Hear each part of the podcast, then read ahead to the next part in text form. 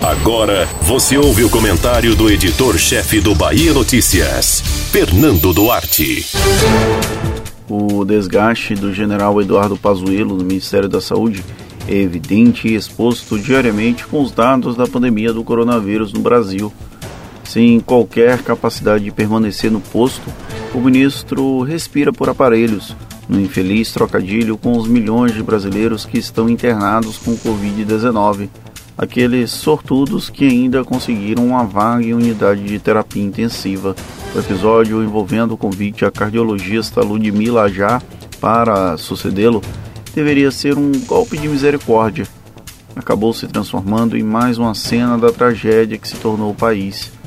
A médica participou de um encontro com o presidente Jair Bolsonaro, com o próprio Pazuello e com o deputado federal Eduardo Bolsonaro neste domingo. Era parte das negociações para que Ludmilla assumisse o ministério.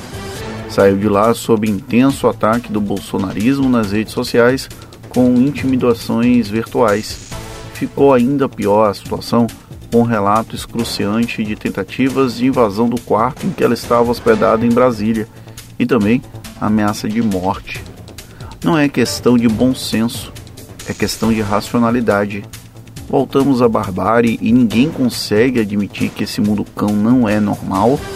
Ludmilla foi corajosa. Primeiro, por aceitar conversar com Bolsonaro no contexto do negacionismo que ainda impera no governo federal. Ela é uma profissional com reconhecimento na área científica e talvez por inocência ou por fingir que uma peneira pode tapar o sol, chegou a cogitar assumir a pasta da saúde. A médica talvez tenha sido a melhor opção para o ministério ao longo dos últimos meses. Diferente do último doutor que passou por lá, Nelson Tash, a cardiologista não escondeu que o negacionismo foi a grande barreira para que ela fosse nomeada. Tash preferiu se omitir. Como a mais cotada para o posto, Ludmilla, em tese, poderia revolucionar o ministério, tal qual necessitamos em um momento em que a crise se agrava.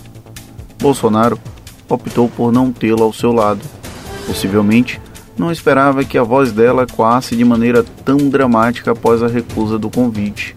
A médica traduziu em palavras o que há muito especulávamos. O governo não possui um plano para enfrentar a pandemia.